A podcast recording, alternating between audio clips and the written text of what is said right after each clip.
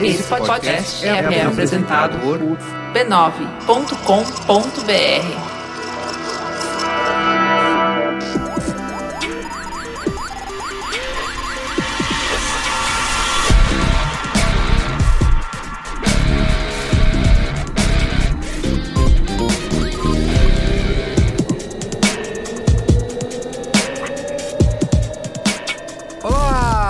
Merigo, esse é o Braincast número 239. Estou aqui hoje com Cristiano Dias. Boa noite, internet, boa noite, Brasil. Novamente ele aqui com, né, o público pediu. Quem Fujioka? Naruhodo, ilustríssimos ouvintes.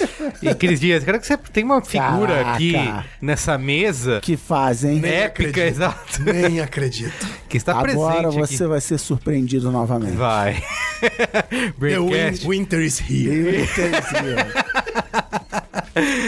Fala aí, Alexandre Marão. Olá, Breakcasters! Aê. Até estourou, até estourou, Até o estourou negócio a me-. O campeão voltou. A mesa se emocionou aqui com... Olá, Breakcasters! Pronto, falei baixinho agora. Muito O bem. campeão voltou. É muito bom estar de volta, que saudade de vocês. Muito bem. Depois, a gente ficou um tempo aqui zoando o Zing, agora você pode responder.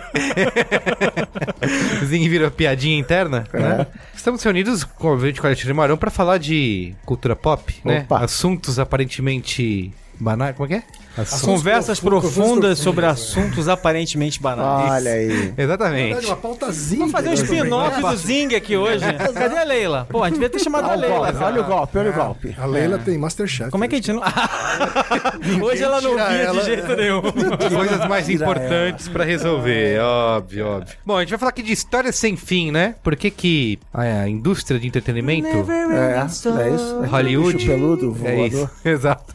Porque eles, é, é, lembra, lembra desse filme? Eu assistia na sessão das, das 10. Como é que era o nome do, do personagem? Treio? Ah, ah, sei lá. Nossa, nunca vi. não, cara. A gente Mas vai falar de por que, que a indústria de entretenimento, Hollywood, televisão, tem dificuldade em terminar as coisas, né? Estamos num... Tipo eu. com- Vivemos uma eu era... lavando a louça, tem dificuldade. Tem, como diria o Alexandre, não, mas você sente prazer em acabar. A Hollywood já não tem mais. Quando o negócio tá acabando, fala, puta, fudeu, né? Como É, diria tipo o a HBO desesperada agora. Isso, né? como diria Alexandre Marão, vivemos uma era, Vivemos uma era. né? É sobre essa era que falaremos hoje. É, é Isso. sobre essa era. Muito bem. Então é isso, comentando nos comentários? Comentando.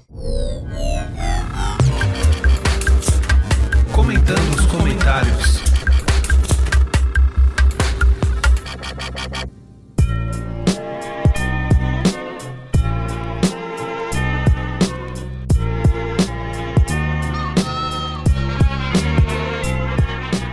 Mas antes. Agora, quantas horas de comentando os comentários É. mesmo? Mas antes! Mas antes- Vamos falar, aliás, assim... A gente vai comentar agora o que os ouvintes acharam sobre a posição dos comentários no episódio. Isso. Isso. Exato. Mas assim, ó, é só um, um parênteses rápido que, pelo, eu não fiz a contagem oficial, mas pelo que eu vi ali nos comentários no B9, a maioria é, dos nossos deputados ali apoia a permanência Pela família. pela família por Deus, é, apoia a permanência dos comentários onde eles estão. Olha aí. Então, Acho que a gente tinha que ter feito que nem o plebiscito do desarmamento. Tinha uma pergunta sim, é. assim, Você é a favor de ser contra a Aí. proibição? Exato. Cara, isso eu votava sim, mas era o não. E aliás, só por causa disso, a gente vai passar agora 40 minutos lendo todos os comentários a favor dos É. comentários ficarem no início do programa. Isso. Acho Algumas importante. pessoas votaram pra gente um dia, não vai ser hoje, mas pra um dia a gente fazer um teste de botar os comentários no final pra ver como é que fica. Nem hoje, nem O nunca. mas Caio. Corraine votou em fazer um programa separado só com comentários e ele cobrar a edição extra. É, exato. O Caio achou uma ótima É ideia. uma ótima ideia. Cobrar um MP3 extra. Aí. um preço cheio, inclusive. Mas por enquanto tá isso aí, ó. Tá. Quer fazer teste AB de todos os episódios. Isso. Ciência, vamos botar uma ciência. Comentários continuam onde estão. Mas antes, temos que agradecer os nossos patronos, né? Opa, então eu queria fazer uma reclamação aos patronos aqui. Hum. Tá rolando uma discussão lá na patronagem na Braincasteria Gourmet do slogan oficial do Braincast. E falaram, nessa discussão fala que nós não temos embasamento. E isso é um Uhum. É um absurdo. absurdo. De onde Não foi que tiraram isso? né? exato. Não, não sei de onde tiraram isso. Então, se você Isso é golpe. se você rejeita, se repudia entre para a Brancasteria Gourmet, entre nessa discussão E vote contra essa, esse esse absurdo, slogan. esse golpe. Muito bem. Não sei de onde eles tiraram também, que teria que ter embasamento. Né? É. Pra começar. Quem prometeu? Exatamente. As pessoas estão achando que isso é mamilos. Quem, Eu não come- entender isso. Quem começou esse programa há 10 anos atrás prometendo embasamento? Pois é. Ninguém. Ninguém. Jamais. Jamais houve essa promessa. Então, ó, você entra em patreon.com.br e apoia.se barra Braincast e colabora lá, paga cafezinho pra gente. Entrar para a maior brancasteria do Brasil. Isso, pelo valor de três cafezinhos, você já. Não dá. Você vê assim, ó, três cafezinhos não paga nem cafezinho pra essa mesa toda. A gente vai ter que É inteirar aqui. Vamos ter Se que. for no Starbucks, não paga nenhum. né? Nenhum. Não paga nenhum. É verdade. Outro tópico discutido lá foi o maior mistério, o segundo maior mistério do Braincast, que volta de eras em eras, que é o que é falado na vinheta de abertura. E há pessoas que afirmam terem o chamado Perito Molina pra descobrir. botou um processamento de áudio e descobriram que não é tira essa mão da minha cara, É. nem tira essa luz da minha cara. Só, que, só quem tá lá pra saber. Entre, entre na branqueceria e sabe. Muito bem. Essa aí é uma. Como que é aquela série lá de Contos da Cripta do B9? Contos da cripta. Isso. Esse aí é o do Braincast, há anos tentando ser Um desvendado. dia, no episódio 500, a gente vai revelar. Isso. Também aqui falar da família B9 de podcasts, né? A da nossa família no para a sua família. Temos programas para todos os gostos. Você entra em b9.com.br barra podcasts. Todo dia um programa diferente. Isso. Quero aproveitar para perguntar pro dono aqui, sócio, CEO do Naruhodo. Qual foi o último Naruhodo? O Quem último foi? Naruhodo Homens de barba. Foi, exatamente. Foi, foi. O Ken, foi se você reparar, ele está usando o Naruhodo em benefício. Exato. É, o Ken tá com uma barba assim, um pouquinho gigantesca. É. Primeiro foi parar de fumar. É verdade. Agora, homens de barba são mais sexy. Baseado em fatos reais. É assim que A próxima começa. é sobre como conquistar iates. então, é sobre. É o estudo, na verdade, do Altair. O Altair ele fez um doutorado Hum. e a tese dele. Um dos, doutorado. um- uma das teses dele, a tese principal que ele passou mais tempo estudando, é sobre o julgamento das pessoas em relação às pessoas barbadas. Entendi. né, Ele tinha, ele tinha essa hipótese de que, assim como há um viés inconsciente em relação à cor da pele, em relação a sexo, ele tinha a hipótese de que as pessoas também julgavam as outras inconscientemente de forma diferente por ter barba ou não. né? No mundo de todo mundo tem barba? No mundo hipster? E aí ele, ele comprovou isso e diz para que tipo de atividade a barba é mais bem é, Hum. conceituada e para que outras ela é menos, Olha só. etc. Não é só ouvindo, só ouvindo. Lógico, só tá ouvindo, tem que saber. ouvindo. Entra em naruhodo.b9.com.br, É certo? isso, é isso. Dá o play e ouça. Então, mas você não devia ter feito esse jabá do Naruto, que agora o Ken vai embora. Que ele- o papo O que- Quem? Quem? já cumpriu o Vai embora. objetivo dele. Boa noite, tchau! Tá bom, então, e também, né, os nossos bots, né? Olha os Queridos bots, bots, bots também que mais crescem aí no Brasil. Aliás, recebo notificações diárias ali do crescimento do bot, o relatório, e tá impressionante. E tem, na Brinquesteria Gourmet também, tem fiscais de bots, Tem né? fiscais de bot. Quando bot, não, não funcionou, Não exato. funcionou. E eu até Ele- falei uma o meu não aqui. falha. O meu não falha. O Robson, que tava aqui gravando o Cinemático essa semana, falou que. E eu contei uma história pra ele que eu ia publicar o último Braincast, já eram duas da manhã. Aí eu falei, putz, eu não vou publicar agora, senão o bot, que é eficiente, vai avisar agora as Isso, pessoas duas vai da manhã de acordar, madrugada, que, e a pessoa vai acordar preocupada com a notificação e. Fuder, é só um Braincast, né? Vai ficar puto. Isso. Aí o que eu fiz? Programei pra amanhã seguinte. Aí o Robson muito bem falou o seguinte: que a família B9 de podcasts, além de prover esse conteúdo maravilhoso, se preocupa com a sua Isso, qualidade de isso vida. Né? Bem-estar do ouvinte. Bem-estar do ouvinte, pra você não ser acordado de madrugada com aviso. E a gente programou o, o E aí, ouvintes que eu não vou citar o nome, acusaram o bot de falhar. falhar, imagina. Bot super eficiente, que é o m.me barra B9 Podcasts, pra receber toda vez que sair um podcast novo, você é avisado. Toda vez que tem um podcast novo, ele bote lá. É isso aí. Aê! Campeão voltou. O campeão voltou. Voltamos com tudo. Maronada. É. E o outro bot? E o outro bot, o m.me barra brainstorm9, que ele tinha traz ali uma. Agora mais cedo, agora por pouquinho. volta das 18 horas. Logo depois do programa do Gugu. Esse bot eu não conheço o que, que é. Ele. Também não. Ele te entrega. Merigo, o que é esse bot? Esse bot te entrega às 7 horas da noite todas as notícias, principais notícias do B9 naquele dia, pra você se manter informado. Uau, então, Então, se Ele- você e perdeu vem cá, durante ele o dia... o que a bot watch. Ah, despe- Tem uma represa, tem uma represa de Destravou. maronadas aí. Por exemplo, você tem uma reunião no dia seguinte na sua agência, né? Pois é. Você não vai chegar desinformado, você tem que chegar lá sabendo tudo o que aconteceu Tá no- de up to importante. date. Exato, up to date. Isso aí. Bingo! Então, às 7 horas da noite, o nosso bot te manda as principais notícias do B9 pra você saber ali se Steve Jobs ressuscitou, por exemplo. Você tem que Pra saber. que ele te bote a par de tudo, claro. Nossa! Vai ser longo Ah, agora programa. vai. Jab direto, jab direto. Isso. Esse vai ser o slogan do nosso bot, hein? o bot que te bote a par de tudo. Nossa senhora. Eu não consigo imaginar como é que vocês não viram todas essas bobagens né, antes de mim. Ai, ai, A ai. gente não tem essa, esse, esse nervo óptico É, isso que não, tem. detecta isso. Muito bem. Então é isso, gente. Vamos pro... Agora comentando, né? Comentando os comentários. E agora, peraí, já tem 15 minutos, agora, Agora- vamos comentar os comentários. Agora é o mais depois. Eu vou ali jantar e já venho, pessoal. São só dois, tá bom? Último programa. O último programa, número 238, foi Histórias versus Fatos. Deu o que falar, galera. Deu o que Gostou, falar, hein? gostou mesmo. Que é o que muda a opinião das pessoas. Ponto de interrogação. Não. Não. Recebemos de interrogação. milhares, Cumbuca. dezenas, diversos comentários. E Mas eu queria fazer um teste aqui, já que o tema é cumbuca, fazer um teste aqui com o amigo ouvinte, que é apenas falar ok Google e ver se Ah, é verdade, se aciona na casa da galera, né? aciona no, no telefone Ok. Google, cumbuca. Ok, Google Cumbuca, boa. Muito bem, ó. Vou ler aqui primeiro do Pedro Antunes, 27 anos, professor Brasília. Olá, pessoal. Um conceito interessante para a discussão do episódio 238 é a noção de falseabilidade, o qual foi muito bem explicado em um episódio do Naruhodo sobre... Aí, aí. Isso aqui é... Obrigado, tá, Pedro, obrigado. Tá tudo dominado aqui, né? Sobre psicanálise, eu acho. Não, não foi psicanálise, foi... Não, ah, é verdade, Por que que é, se, ciência, se psicologia era ciência, né? Alguma coisa assim. Essa é outra coisa.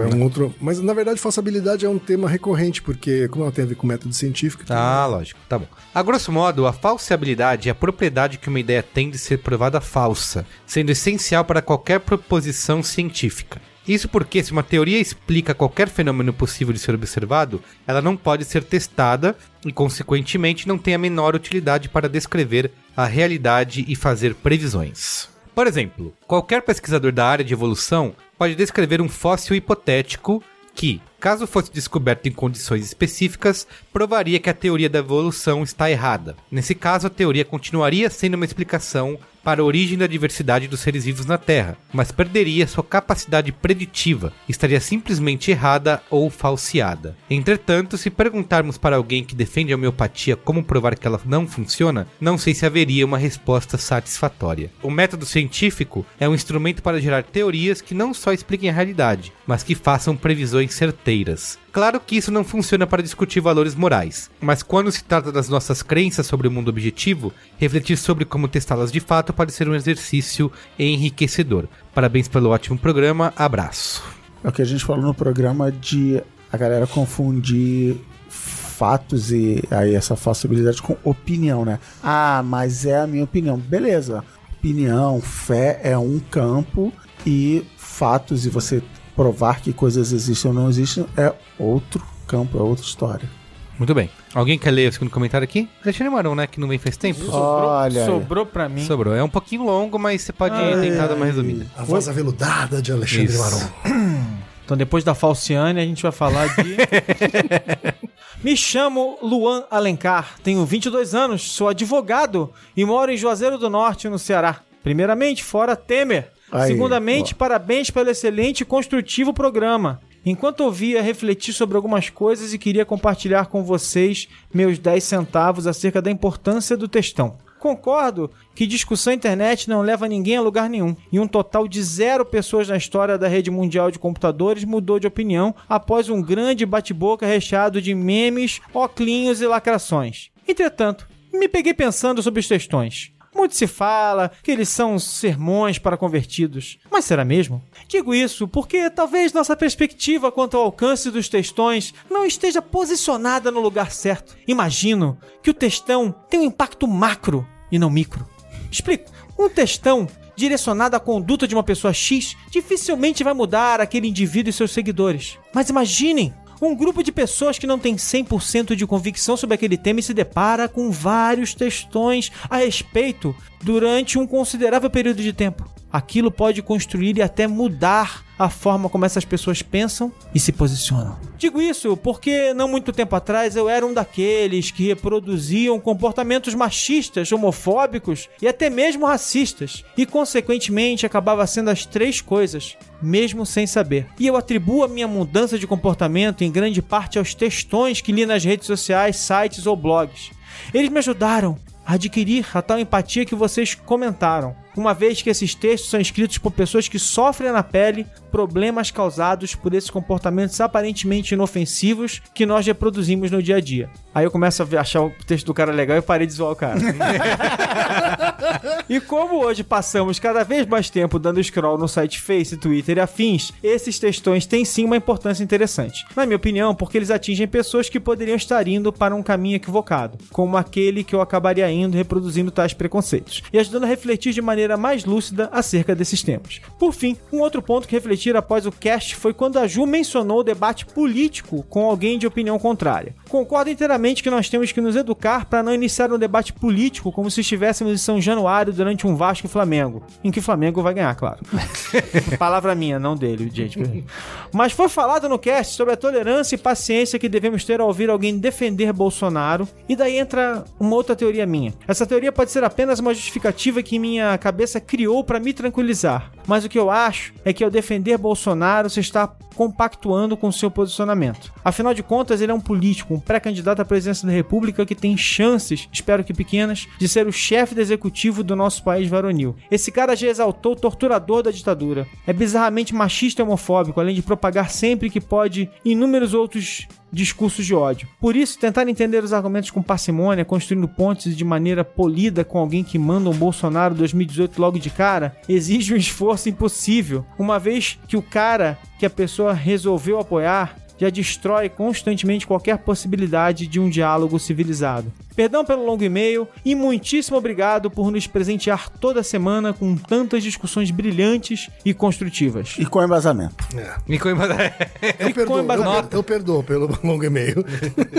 Não, mas ele falou do textão que mudou a opinião dele. Foi uma coisa que a gente falou no programa e que tem a ver com o, o centro da, da vou chamar de crença da visão daquele por nós denominado Zuquita da galera, de que as redes sociais, especificamente o Facebook, porque é a rede social do Zuquita da galera, eles vão mudar o mundo conectando as pessoas por causa de um detalhezinho que tem na história, que quem escreveu o textão que mudou a cabeça dele era alguém que ele conhecia e de alguma maneira respeitava ou se identificava, então não era um total desconhecido. Então é diferente de eu, eu botar um link lá e, e para um texto que não é meu e alguém ler e falar, não, não, esse cara aqui começar a achar furos. Outra coisa é eu com as minhas próprias palavras palavras e com a minha visão e com a minha vivência contar uma história e alguém ah, que aí ele meio que fala isso né de preconceito racial é, sexual e tal e ver o sofrimento das pessoas ah puxa nunca tinha visto por esse lado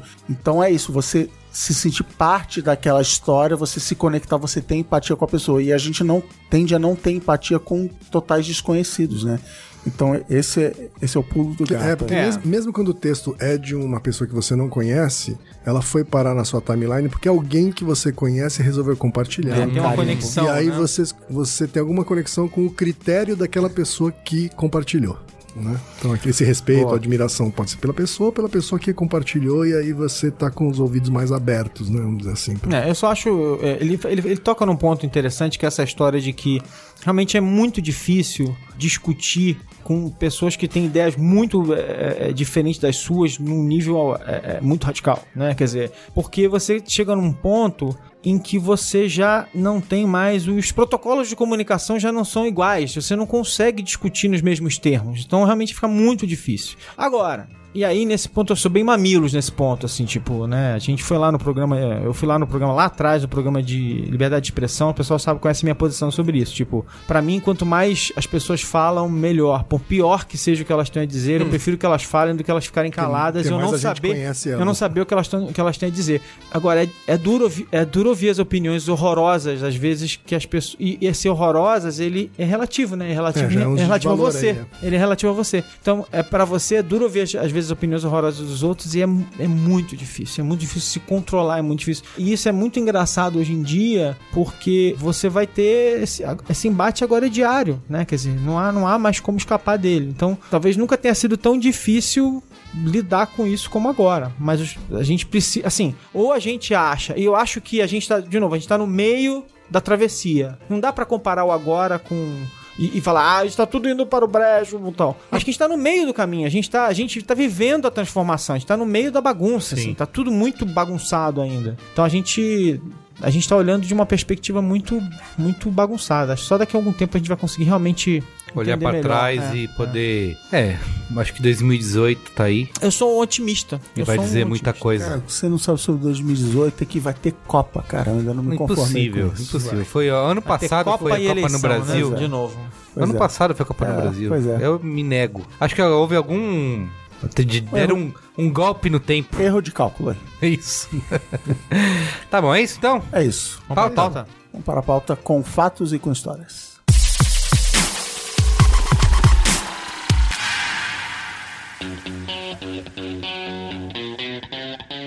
Tivemos nesse mundo globalizado que a gente vive, tivemos finalmente o retorno de uma série aclamada. então, o que, que aconteceu esse fim de semana? Mas é isso. Game of Thrones, Thrones. né? Todos nos reunimos aqui, né? Como se fosse uma final de Copa do Mundo. É, é, aliás, os- é, uma, uma pessoa que botou a maior corda, no final não foi. não foi, É. não foi, é. Uma certa não vamos revelar. de barba. Quem, quem não foi? Isso. Quem não foi? Eu tava com visitas. né, cara. Quem não Você foi? tem outros amigos que não a gente, isso que me deixa mais Mas ela- eles não têm a chocado. menor importância. Entendi. Foi só sexo, É um né? Não, foi, não teve. não, eu não amo essas É uma pessoas. amizade fortuita, não tem a menor importância. E a gente se encontrou e até na- chegando na rua ali da Alexandre Marão, eu vi um outro casal descendo do carro e, tchau- e apertando o interfone. Eu fiquei, será que eles também vão se encontrar com os amigos pra assistir Game of Thrones, né? Porque é isso, né? O mundo se. Não, a gente foi, a gente comprou comidinha, eu fiz Isso. pipoca doce. Exato, tava maravilhosa. A minha pipoca doce Tava muito- especial. tava muito boa. Isso aí. E aquele momento, né? Todo mundo em volta, em torno da. Indo na janela gritar. Vai, Corinthians! Que Não, é não. Stark! Gol da área! Isso. Gol na área! Quer dizer, da, enfim. Gol na área. É, Que é um momento que eu não vivia faz tempo, assim, de encontrar as pessoas em volta da televisão pra Olha assistir uma coisa com hora marcada. É verdade. Fazia muito tempo que eu não vivia isso e foi, foi muito legal. E o dia seguinte foi o dia de, de colocar na timeline que eu não assisto Game of Thrones. Ah, é, verdade. Só eu não assisto não é? Game of Thrones. É. Só Só eu você, não entendo. Só você é diferentão. Então, não queimada, Isso. quebradora de correntes. E uma coisa que acontece é que essa é a prometida última temporada de Game of Thrones. Ela tá dividida em duas, É, né? é. Em 2019. Porque nem 2018 mais. Dizem que vai ser em Que 2019, isso? é. Não. Eu vi um boato aí, eu vi um rumor de que 2018 não vai ter. Não sei por que Não, isso, assim. cara, tipo, não- não será que tem alguma cena que eles vão levar um ano filmando? Ah, cara. É Mas, porque a. HBO não sabe o que vai fazer em 2019. É isso. Só empurraram pra 2019. É, exatamente. Então a gente chega nesse, no ponto crucial aí de por que eu trouxe Game of Thrones, porque é a última temporada, é o grande produto midiático de sucesso incomparável, né, em relação a É todo a o maior resto série da história mil. que a gente tem, e eles precisam terminar isso de alguma forma. Só que a gente vive numa indústria que não sabe dizer não, acabou, Tipo, né, adeus. trabalho, não sabe dizer não. Não sabe dizer adeus pras coisas, porque eles vão continuar explorando aquilo economicamente. E até existe o rumor de que Game of Thrones tem, sei lá, quantos spin-offs programados. Cinco, cinco, tem cinco tentativas de spin-off Exato, nesse momento. Cinco grupos sendo- de trabalho tentando. sendo Isso. Já pensados, sendo é. escritos? Já? Nesse, sendo último, pensados, nesse né? primeiro episódio da sétima temporada,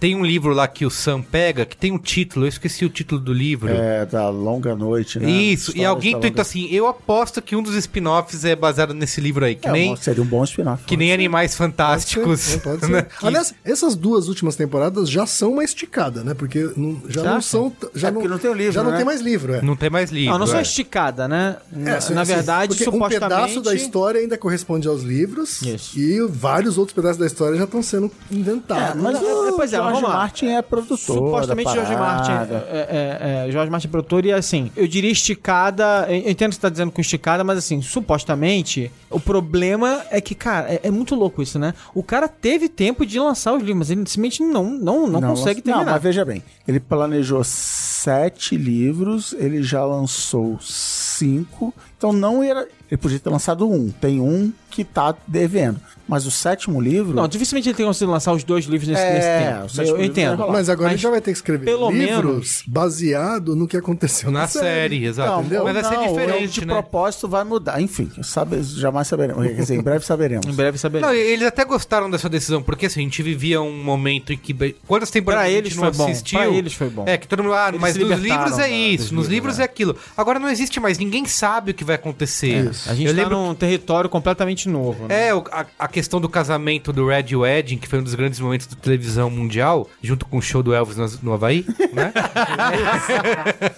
que teve gente filmando, porque já sabia que ia acontecer Sim, eu isso. mole, eu não fiz isso, eu devia ter feito As isso. pessoas botaram câmeras na frente das pessoas que não sabiam, porque eles Eu, já tinham eu li lido o isso. Casamento Vermelho dentro de um avião indo para o South by Southwest, sei lá que ano. 1997. E eu queria acordar as pessoas dentro do avião e falar: a gente precisa conversar sobre isso que acabou de acontecer. no dia." É isso. e aí eu dei esse mole, eu não tive essa presença de espírito de filmar minha esposa reagindo ao casamento vermelho. E a esposa dele, que é minha irmã, ela reage mesmo. Ela reage. Ela reage. E eu parei ela dá de porrada ler em os- todo mundo, ela arranca a pele dos outros ao redor. Eu ela parei de ler os livros. Fala assim, eu quero viver esse momento. Sim, e nunca como- mais teve um caso. Não teve mais um casamento vermelho que foi o trial. É, como é que é? O, By Combat. By Do- Combat do- do, do, do- Tyrion e o com a Joffrey. montanha e o, e o tal. Mas eu também era no mesmo livro, então já tinha lido. E nunca mais teve esse momento. Ah, mas enfim, mas já começa essa, essa falcatrua de não saber dizer adeus, como já dizia a música de Desert Camargo.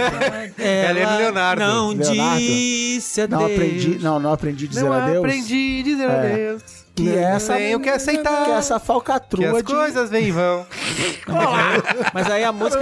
Mas não, mas aí tá errado. Essa música já diz assim, então tem que mudar a música. Ela não disse adeus, tem que se mudar a história. Entendi, entendeu? tá bom. Que é essa falcatrua de quebrar a última temporada. É em duas partes. Duas. Breaking Bad Filme fez também. Isso, mas isso, Mad isso, isso as isso. séries. As, é, pois é, os canais acabam estão fazendo isso já há algum tempo pra justamente tentar tirar o. o, o Extrair ao máximo, máximo. né? Esticar, é Eu quero que o senhor, Cristiano Dias, lave a boca antes de falar sobre Breaking Bad.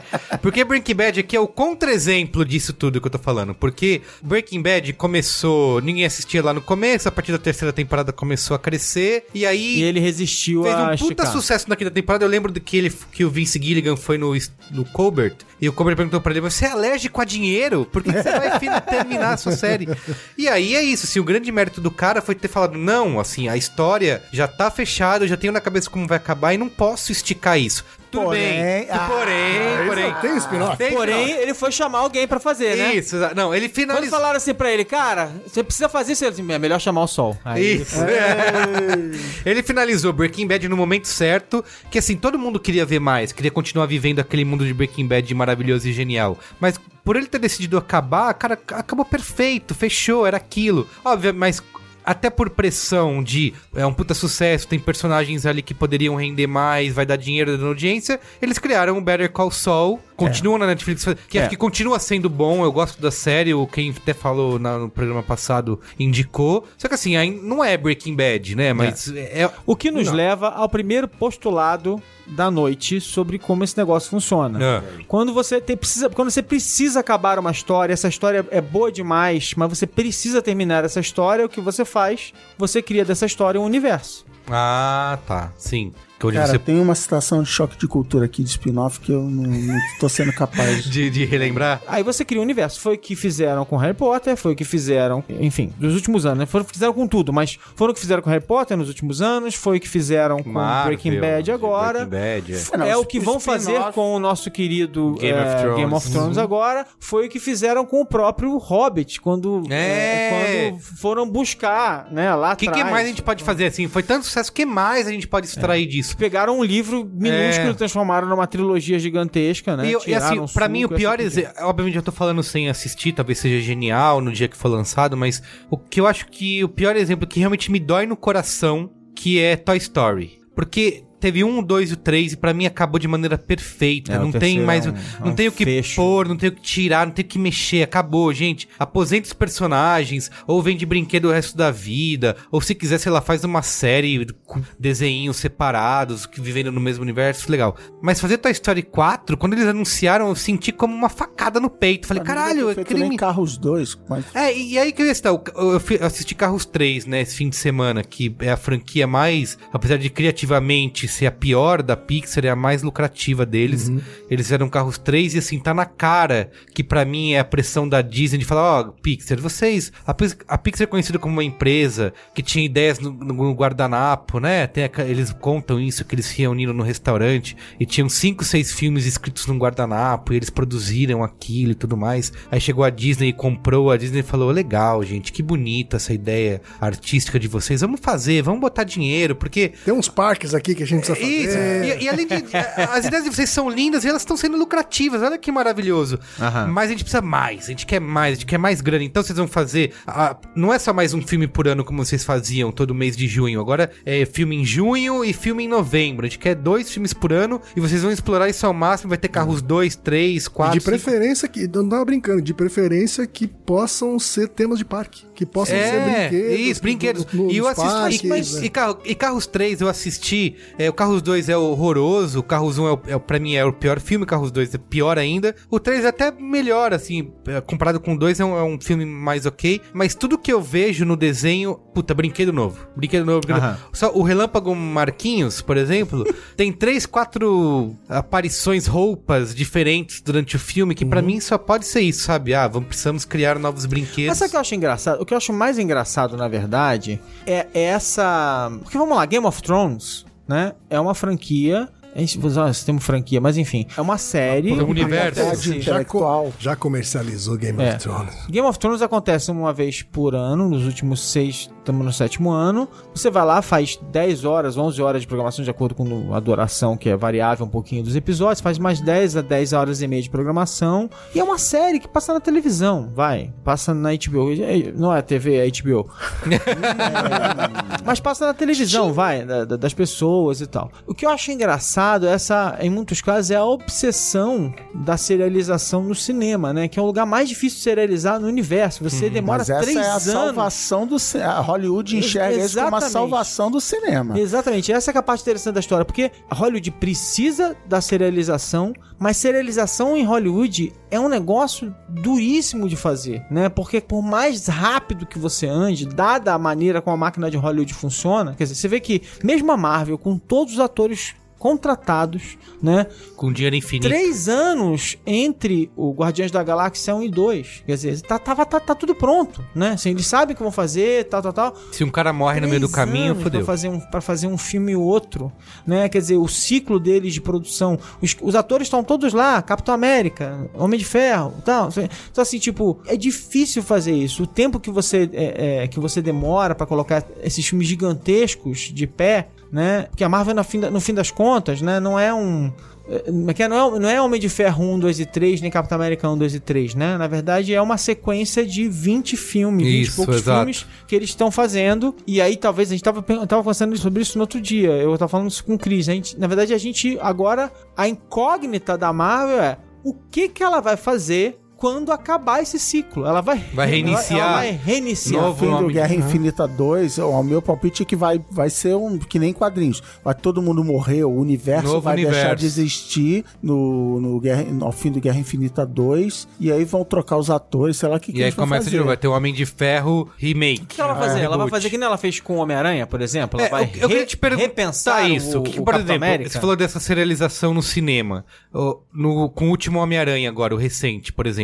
Você acha que o, é um filme que consegue pegar o cara que não, não acompanha o universo Marvel, ele só quer ver o Homem-Aranha e pronto, porque ele tem um, é um herói super popular com um público à parte? Ou a pessoa ela só vai se divertir se ela acompanha todo esse universo do começo ao fim, de cabo a rabo? Essa, pra mim, essa é a grande vantagem, a- o grande mérito do universo Marvel no cinema é que a resposta que você falou, não, ninguém nunca, quem nunca Não viu precisa, nada, não, não sabe precisa. nada, vai. Não pode precisar, não pode É. precisar. Senão a bilheteria não é o suficiente. Mas é que ele tem tanta coisa conectada que eu fico pensando assim, pô, se o cara não viu, por exemplo, o Capitão América. Qual que foi? É o. O Guerra Civil. Guerra Guerra Civil. Civil. É, O cara fica deslocado, porque tem um monte de Não, piadinha. Não, então, é- é- são layers da história. Acho que quem Eu que não acompanhou precisa. Gosta mais. vai entender mais layers da história. Assim, Nesse quem não acompanhou também assim pode como se divertir. Do, do mesmo filme da Pixar. Porque às vezes parece que você, exige um estudo anterior do cara que vai no cinema, entendeu? Ah, você não gostou porque você não leu os livros, que nem a gente Tá, sempre. Não, mas a Marvel, a Eu Marvel acho tá que- sabendo fazer isso bem. Eu acho que a Marvel tem uma experiência muito. E, e eu tava fazendo essa analogia também, que é assim. É claro que isso é um desafio, né, Pra qualquer um que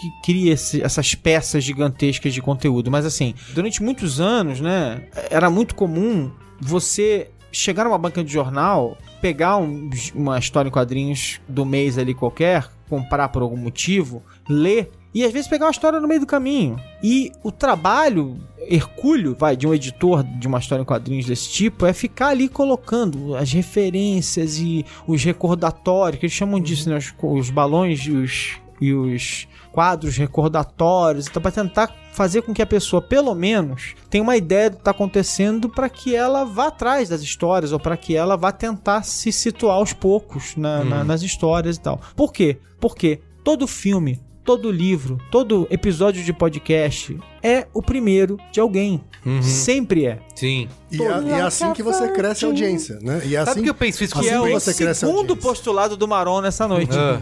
Todo pedaço de conteúdo que É você serializa é o primeiro de alguém, sempre. Alguém sempre Como o vai estar Yasuda, chegando. que assistiu Game of Thrones nesse fim de semana. Ele assistiu. Assistiu? Olha. Assistiu. E aí, imagina. E ele falou: Ah, mas por que, isso aconteceu? Não É, faz sentido. Assim, e sim, Mas pra já pensei algumas coisas não vão fazer sentido. Não pra- vão. né? Não, assim como mas- eu, eu não mas sou eu- um fã de Marvel, por exemplo. né? Eu sou um tarado por Marvel. Então, quando eu vou assistir um filme da Marvel, eu tenho certeza que eu vou enxergar só um layer dele. Assim, sabe? Aham. Alguns layers, E alguns layers eu vou perder. Né? Alguns detalhes eu não vou me dar conta, eu não vou entender que aquilo é uma referência a outra coisa, Referência, a um outro herói. você falou. É. É, aos quadrinhos, a um outro É, quadrinhos eu não herói, entendo Aí, a também. um outro episódio. Isso aí, o e aí tem que funcionar sem isso. é, tem que funcionar. funciona tem sem que isso. E talvez a minha avaliação vá ser pior ou melhor também por conta disso. Né? É, Mas- tem mas- tem mas filmes que eu saio dali tudo- e falo assim: ah, divertido, me diverti. né? Não, mas, mas põe E- as coisas em perspectiva, né? Vamos lá. O Homem-Aranha, talvez no seu auge como personagem de história em quadrinhos, quantas pessoas vocês acham que leram os gibis do Homem-Aranha mensalmente? quando Que vão no auge, cinema? auge, não, no gibi. Vamos lá. Quando ele era um gibi bem vendido, vamos dizer que ele tenha vendido, não lembro agora, mas vamos dizer que ele tenha vendido um milhão de exemplares, dois milhões de exemplares. pouquíssimo, Porque os, os gibis, o- os gibi- eh, as pessoas vão me odiar porque eu falei gibi, tem gente que odeia gibi, né? As histórias em quadrinhos do Homem-Aranha, porque assim, na década de 40, 50, né, quando esses porque o, né, o Super-Homem é de 38, o Batman é de 39. Na década de 40 e 50, quando esses personagens conheceram o auge deles, você vendia 4 milhões de exemplares e tal, não sei o quê. Mas vamos dizer que esses personagens nos seus auges vendiam, sei lá, 3, 4 milhões de exemplares. E você. E esses exemplares eram de mais de uma pessoa. Lá vamos, vamos falar de uma nuvem aí de alguns milhões de pessoas, poucos milhões de pessoas que leram esses exemplares. Não tem comparação, gente. Um episódio de um desenho animado do Homem-Aranha foi mais visto do que qualquer gibi do Homem-Aranha anterior. Sim. Um filme do Homem-Aranha foi mais visto do que qualquer, gibi- qualquer história em quadrinhos e assim por diante. Então, se você faz com carinho por quem chegou antes e construiu aquela, aquela história antes, é legal, você tá sendo carinhoso com um fã que ajudou a construir aquele personagem e tornar ele relevante. Muito bacana, tal, não sei o quê. Mas se você faz só pra ele, você tá fazendo tudo errado, porque você tá precisando buscar um público mais amplo. Inclusive é o erro de muitos filmes de adaptações que é isso. Não, precisamos respeitar o fã. não sei o quê. Cara, esquece. Você tem que fazer daquilo um É. sucesso. E a prova de que é perfeitamente possível é, é o que a Marvel fez nos últimos 11 Sim. anos aí. Tipo, a Marvel conseguiu fazer isso nos últimos 10 anos. né? Mas acho que isso acaba criando algumas restrições criativas aí. Que, por exemplo, primeiro que não existe mais a coragem de matar um personagem. Parece que você tá assistindo algo que você sabe que ele não vai. eh, Não vai assim, você não enxerga o perigo real daquele protagonista, porque sabe que a- a o estúdio não pode matar o personagem. Mas porque por- ele vai ter que usar. Agora, por exemplo, vai estrear daqui uma semana, duas semanas, o último capítulo da trilogia aí da, do Planeta dos Macacos. Planeta dos Macacos. É, eu não assisti ainda, mas tem toda uma discussão de que o estúdio não divulgou muito bem que era o último, que é o capítulo final e tudo mais. Porque, obviamente, eles vão daqui dois, três anos, vão querer trazer de novo com talvez outros personagens. Só que você já vai assistir sabendo, putz, será que eles vão matar o César lá? Mas- será que eles vão Mas ter. primeiro, primeiro que essa discussão, de novo, essa discussão ela é. Ela é, é, assim, primeiro que toda discussão é válida acabou, mas é engraçado porque, vamos lá, se eles quiserem trazer de novo a trilogia com outros personagens, não faz a menor diferença se o César morre ou não morre, porque é outra. A, a história tá sendo, né, rebutada. Aham. Tá sendo re- reiniciada. Tudo bem, mas a- só que agora eles têm que conectar, assim, eles vão conectar com um filme clássico lá, que é a Grande Guerra, então você sabe que os macacos ganharam, certo? Ah. Então, quando eles fizerem essa, essa- quando eles fizerem essa transição, Supostamente. Supostamente vão fazer essa Que é um re- transição, É um, reboot. Não- Pode ser que os humanos vençam e tudo dê certo, porque é um reboot. putz, aí é zoado, né? é zoado. Eu tô, assi- tô investindo tanto tempo nessa franquia e eles vão Olha a fazer isso. A, Porque a é isso, crítica eles- tá elogiando pra caramba. Porque, eu, eu vi, eu é, a tá elogiando pra cá. Assim, o que, que eu pensei? assim, Ou eles, ou eles vão enrolar e ainda não é a guerra final, é só a primeira parte, porque a- toda a grande questão quando eles rebutaram é isso. Como eles vão chegar a conectar esses filmes com o filme clássico lá que. Que é, que, é, que é louco, né? Porque na verdade a pentalogia, heptalogia, não, como é que é falar? É, pental, eram cinco, cinco dois, três, quatro. Eram cinco filmes, tá? Então é pena. Ela foi feita, os filmes, eles foram se conectando, mas eles foram meio. é, eles foram é, feitos naquele esquema de antigamente, né? Aham. Assim, fez um filme, deu certo, aí fez É, outro. isso. Tal, tanto é que eles matam planejado, todo mundo no né? terceiro filme Isso. e deram uma inventada pra chegar no quarto e no quinto. Tipo, eles foram, eles foram remendando a E- história. Acho que isso você citou um grande ponto de diferença, que hoje isso tudo é planejado. Você começa É. isso já pensando, puta, isso aqui tem que durar sei lá quantos anos. É. E antigamente você faz o primeiro e vê. Se der certo, a gente continua, né? É, é acho que aí. é uma grande diferença. O Até o filme do Rei Arthur agora. Rei Arthur, é Ah, isso também. Não, mas aí, mas aí, é, um- aí é uma outra coisa muito, A mu- muito interessante, que é assim. universo, Dark Universe. É,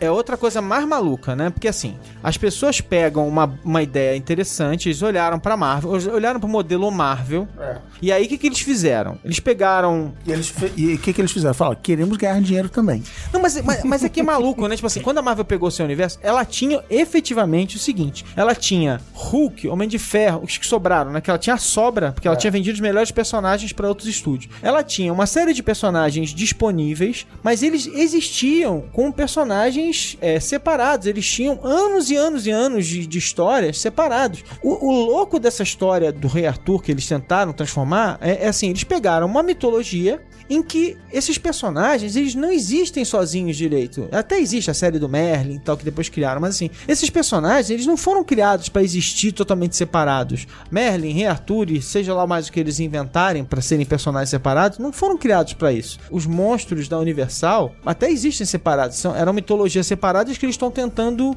unir. Os monstros King Kong e Godzilla. King Kong Godzilla também existem separados e eles estão tentando unificar. Faz algum sentido, mas assim, esse do Rei Arthur é completamente maluco, não, não faz muito... É. O, o Nexo é meio... Enfim, mas você... né, Dá pra você juntar pode- com o spin-off do Game of Thrones, né? É, se Você pode juntar o que você quiser, né? Eu queria citar o caso do Better Call Saul, que eu também fiquei, putz, acabou, já queria mais Breaking Bad e tudo mais, mas eles tiveram coragem de acabar. E aí, putz, legal, o Saul, que é um dos personagens mais legais da série, vai retornar num spin-off, que é um prequel, né? Isso. E eu gosto muito da série, tenho assistido e tal, é, como eu falei, não é Breaking Bad, mas ela tem Então, todo mas se você assistir com o mindset de que não é Breaking Bad, é outra coisa, Isso. ele é legal pra cacete. Mas qual é o problema que eu vejo no Sol? Eu não vou dizer que forçaram a mão, mas deram aquela. Fizeram aquela ginástica, né? Pra criar a história desse personagem. Só que você sabe já o que, o que acontece. Então tudo que aparece na série, por exemplo, ah, tem alguma possibilidade de ele se dar bem. Você, puta, não vai se dar bem. Você sabe qual é o final dele, que ele É, se eu tava fudeu. vendo Star Wars Clone Wars no fim de semana. Minha filha falou: Ah, eu já sei que ninguém vai morrer. porque Isso, exato. Você sabe que ele não morre. Darth Vader, aquele Tem algum momento, acho que na segunda temporada, que ele é ameaçado, tá com a arma na cabeça. Você não tem nenhuma reação Claro, não tem- àquilo. não- a tensão não existe. Não tem né? existência, porque, Porque- você sabe que ele não vai morrer. Tá, É, mas vamos lá. É, e, beleza, eu entendo essa. Eu acho entendo que isso essa- cria esse. É um problema de prequels, É um né? problema É, de eu entendo essa tensão das pessoas sobre isso e tal, não sei o que, mas ao mesmo tempo eu acho, eu acho interessante porque. Mas é uma coisa muito pessoal, assim, tipo, eu não sei se eu tenho tanta preocupação em, em saber se o personagem vai morrer. Eu acho, eu acho infantil da parte do time criativo ficar criando situações de vida ou morte dos personagens. Aham. Como se aquilo realmente fosse. E Porque um assim, de suspense. o drama pam, tem que ser pam. outro. Pela- O drama tem que Então, ser mas- outro. O drama tem que ser existem- como ele resolveu os conflitos daquele momento e chegou, Chegou até até, o outro Mas existem os dois dramas ali. Eu acho que assim, de novo, falando sobre a nova audiência, né? Assim, eu acho que o cara que não assistiu Breaking Bad, ou que não assistiu inteiro, Breaking, porque tem um monte de gente que não assistiu inteiro. É, né? isso. Ele vai assistir Better Call Saul sem saber mesmo o que tá acontecendo no futuro, entendeu? E o cara que já assistiu, ele, ele começa a entender por que, Isso, que aquele personagem é daquele jeito. É, isso Porque, assim, é verdade. A curtição é Porque depois que outra. acaba- a curtição é outra, Não, é porque depois que acaba. Porque a, gente, de novo, a gente sempre vive o presente. Depois que acaba, vira tudo passado junto. Então, Better Call Saul, cronologicamente, você pode falar assim, cara, então você vê Better Call Saul e depois você assiste Breaking Bad, tá? Uhum. E a pessoa vai ver curtindo legal. Entendeu? É tipo mandar ver Guerra nas Estrelas na ordem correta. Te peguei. pensei Não, nisso, é legal. E, e as que tiveram fim, por exemplo, eh, De Volta para o Futuro, que eu considero ainda até hoje uma das melhores trilogias Sim. ever, assim. Outra época, né? né? É outra É. época, evidente- evidentemente, mas ele tinha tudo pra durar mais. Tinha. Ele tinha um argumento, Ele- inclusive, na verdade, que ele durou como poderia desenho durar animado, mais, né? né? Na verdade, ele durou como desenho animado, né? Que a gente não, não viu. Isso. Mas ele durou como desenho Ah, animado. mas esse remake deve estar aí logo logo. E, e aí, quando. Porque tanto é outra época que estão trazendo coisas do passado e já vem nessa, nessa pegada de que não acabe nunca. Se fizer o remake, provavelmente já vai ser É. com esse mindset. Com esse assim, mindset, não esse vai mindset de não acabar. acabar. Com Por esse exemplo, mindset. sabe um exemplo? Arquivo X. É. Não é? Eu não assisti. Que não acabou. Que, aliás, tem outra temporada vindo aí. Prometida, então. E, A e é isso. primeira. Fez tanto sucesso, vamos trazer de volta. A gente não deveria ter acabado. E agora já fica nessa, fica eterno aí. Mas beleza, mas agora, por exemplo, agora eles Mas vão vai ser David fazendo... Duchovny gordão. É, isso. Não, mas agora eles vão fazendo de acordo com, a- com as oportunidades. É, aí a gente entra de novo, vamos entrar em outro ponto da história que eu acho interessante a gente discutir também, que é o seguinte.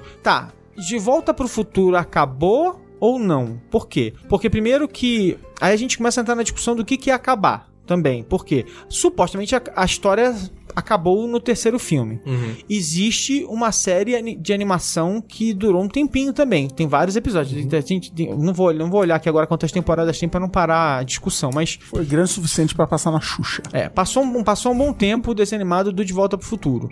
Não foram vários e vários anos, mas foi algum tempo. Aí tem a segunda coisa que é o seguinte: tem uma sobrevida. Por exemplo, num brinquedo que ficou durante anos na Universal. E a gente foi lá na Universal. Hoje em dia é o brinquedo dos Simpsons, lá, Simpsons, né? Isso. Tá no brinquedo dos Simpsons, que usa mais ou menos a mesma estrutura tecnológica e tal, não sei o quê. Então, o que ia acabar? Quando você vira um produto transmídia, você meio que, primeiro, você existe como uma nuvem. E, e isso é interessante, porque o, o De Volta pro Futuro, em algum momento, alguém vai transformar o De Volta pro Futuro num universo. Ele não Certeza. virou Isso, ainda. acho que no remake. Mas o De Volta pro Futuro, por enquanto, ele é só uma nuvem de conteúdo. Ele é, um, ele é algo que eles foram criando coisas ao redor, mas não transformaram num, num universo. O ponto seguinte pra eles é. Eu acho que quando ele deixa de ser um brinquedo da Disney, acabou, cara. Mas ele foi da Universal. Mas o ponto Da seguinte Universal, é virar um enfim. universo. O ponto seguinte é olhar os personagens de novo e falar assim: bom, agora como é que eu faço pra isso aqui virar um mundo? E aí, assim, tem algumas séries ou mundos que são mais ricos do que outros, né? Tipo que Game of Thrones, até.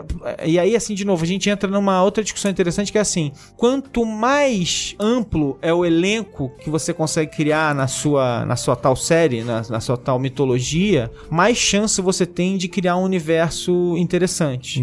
Game of Thrones é um caso clássico, né? Tipo assim, cara, tem tanta gente nesse, nesse mundo que ele claramente é um mundo interessante, assim, tem muitas aventuras pra serem vividas nele, né? Você, você, você viu isso ao longo de sete anos. Muito Os caras... sofrimento pra passar. Ah, a Star Wars agora Star com Wars, é. uma história em Star. Wars é isso, Star, né? Star- mas Star Wars já provou isso há muito tempo. Sim. Eu, eu, eu não Caravana eu, da Coragem tá aí. É, Caravana da Coragem tá aí pra, pra mim. Assim, eu, eu sou um fã de Star Wars mediano. Quem gosta de Star Wars é o Cristiano, que leu vários livros e tal, não sei quem é. Tem gente mais fã, de, muito mais fã de Star Wars do que o Cristiano. Mas é o. Cristiano? E assim por diante. que o Cris Dias. Fã de Star Quem é Wars, que você, é. Não, mas assim, tipo, o Cris leu várias novelas e tal, não sei o que, vários, vários romances e tal. Quem- Cara, caraca, mas vários livros de, de- de Star Wars. Eu não cheguei a ler os livros, mas assim, tem vários livros. Mas eu joguei vários dos jogos de Star Wars. Então, Star Wars é um universo. Tudo bem, eu não, isso aí não me incomoda. O que me incomoda é que O que acho te incomoda, Miri? É. Fala O que aí. tá te O incomodando? que me incomoda é que acho que a gente que vivemos uma era em que se cria limitações narrativas pra essas histórias, porque impede com que os roteiristas e tal, os criadores, tomem decisões Ah, corajosas, resolvam. resolvam. Porque assim, você não pode chegar pra HBO e falar, "Ó, HBO, eu vou matar a sua série de mega sucesso na terceira temporada porque é isso, é isso que eu pensei, essa é a minha decisão. Não, cara, você vai ter que fazer mais quatro no mínimo. É, mas você tem alternativas. Essa é bem como tá aí Big Bang Theory pra provar. A gente já falou aqui em algum programa, tipo assim, os canais de TV americana, nem a CBS, que é onde passa Big Bang Theory, nem os outros concorrentes, acharam uma série de comédia gigante como foi Friends, como foi Seinfeld e tal, então ficam esticando a vida de Big Bang Theory até a temporada dos É, eles esticam até não dar mais. Os Simpsons, Simpsons, na, na também. Fox. Tá na Fox. Mas você pode fazer. Então, tipo, Game of Thrones, ah, dá pra fazer em sete, porque aí também não, não estica muito É, e dá pra fica gente ganhar meio um- Mas você faz, por exemplo, o próprio Game of Thrones. Galera, isso que o Alexandre acabou de falar. Pô, vamos falar do passado, vamos falar. Então, você tem alternativa. Você tem o spin-off tradicional, que é esse que o Alexandre acabou de descrever. Tipo, pra mim, o melhor exemplo é Frasier. Cara, era Cheers, que era essa grande série Uhum. de comédia e tal. Cara, vamos pegar esse personagem aqui, que nem era muito grande, e vamos fazer uma série dele bem diferente. Beleza. Não, É meio pulado. Assim, Não, e né? tem Como mais, gente. tivesse- lado. Eu digo assim, pro lado eu- e- não interessa o que aconteça, no dia. É, é que assim, é que, é que você não vai conseguir manter os atores na sua mão pra sempre. Exato, assim, no dia que acabar o Game of Thrones, eles não vão ver felizes para sempre. Você poderia perfeitamente continuar a história com outros personagens e assim por diante. Tipo assim, é que não vai dar pra fazer isso mais, mas assim. E aí a gente entra num outro problema, que é como é que você mantém os atores sob contrato e não sei o que. É, que e, é e outro- as histórias. E, mo- esse- e o lance Que um de- dia, quando eles cederem a, a imagem e eles animarem tudo pro computador, isso Acabou, Aí acabou, esse é. Mas assim, você pode fazer prequels. Então, Star mas é- Wars e tal. Você pode fazer. E você pode fazer o tradicional reboot, que é assim, Então, ah, é isso que eu ia falar, mas você tá sempre correndo o risco de rebutarem um negócio que acabou de acontecer. Tipo, o Homem-Aranha é um exemplo. Tipo, foi pela segunda vez rebutado em menos É, mas- de 10 mas anos, foi por- entendeu? Não, e- Tudo e bem, teve da uma, Sony, teve uma outra vezes, direito. e quantas vezes o Homem-Aranha já foi rebutado no- nas histórias em quadrinhos. quadrinhos também. Ele tá num ponto que eu que, eh, durante grande parte da minha vida, eu falava assim, cara, eu li todas as histórias do Homem-Aranha, do Fantasy, não sei o que lá, 16, onde ele surge, aí do Amazing, e aí depois foi- ele foi abrindo, né, as revistas, Web of ele chegou uma época que Spider-Man, ele tinha uma, uma por semana, ele tinha quatro revistas. E foi abrindo as revistas. Até um certo ponto da minha vida, eu, tinha, eu, eu- consegui ler. Tem uma outra que escapou, mas assim, eu tinha conseguido ler quase tudo que tinha sido do Homem-Aranha. Eu era tão viciado em Homem-Aranha que eu ia comprando as revistas, aí eu comprava os álbuns e tal. Eu fui, eu fui resgatando e eu li a nuvem de tudo que de importante que se produziu sobre o Homem-Aranha. Até que tem um momento que eu parei de ler. E aí eu não, eu não consigo mais retomar. Eu perdi o pé do personagem, porque ele já foi rebutado, ele já morreu. Ele já. o- ele já. O corpo dele foi tomado pelo Dr. Octopus. E aí ele já. Não sei o que lá. Ele, no Não, os universo próprios Ultimate, universos no Marvel e Ultimate, DC. ele não é mais ele, é o, é o menino, é o, é o Miles Morales. A E DC ele- faz isso mais frequentemente que a, que a Marvel, assim, rebotou o universo. o universo teve uma grande crise, explodiu tudo, o Flash voltou no tempo, zerou. E aí, não, quem é o super-homem de novo? Quem é o Batman? Não sei o quê. Entendi. Eles e fazem isso. provavelmente, e provavelmente sabe o que, que é isso? É o seguinte, o bounce desse público deve estar muito baixo. churn. Eles devem estar saindo, Churn, eles é. devem estar girando muito, muito rápido. O público deve estar girando muito. Para de ler rápido. Até isso, porque começa nos e quadrinhos eles têm os problemas. E- Os personagens não envelhecem. Então, assim, Peter Parker já deveria estar com 120 anos. Então, eles até precisam desses mecanismos de história para Não, ele volta a Ah, ser um lógico, garotinho é, da verdade. escola. Porque e tal. renova o público, Mas renova... eu acho o pior, sei lá, o mais confuso.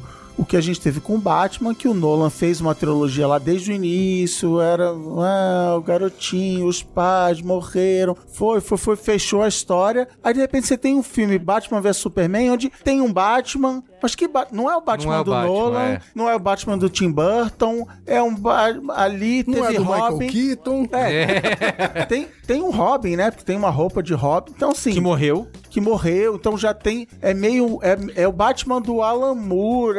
Então, assim, você não sabe que Batman é aquele. É uma mistura de E agora Batman já do tudo Frank assim, Miller esse com Batman múmia do Moore, Tom né? Cruise, ele praticamente, ele não funciona como um filme sozinho, porque eles têm a, a história da múmia que eles vão contando quase que paralelamente às pistas que eles estão plantando pro universo. Então se você assistir isolado, o filme é uma merda, porque ele nem, É.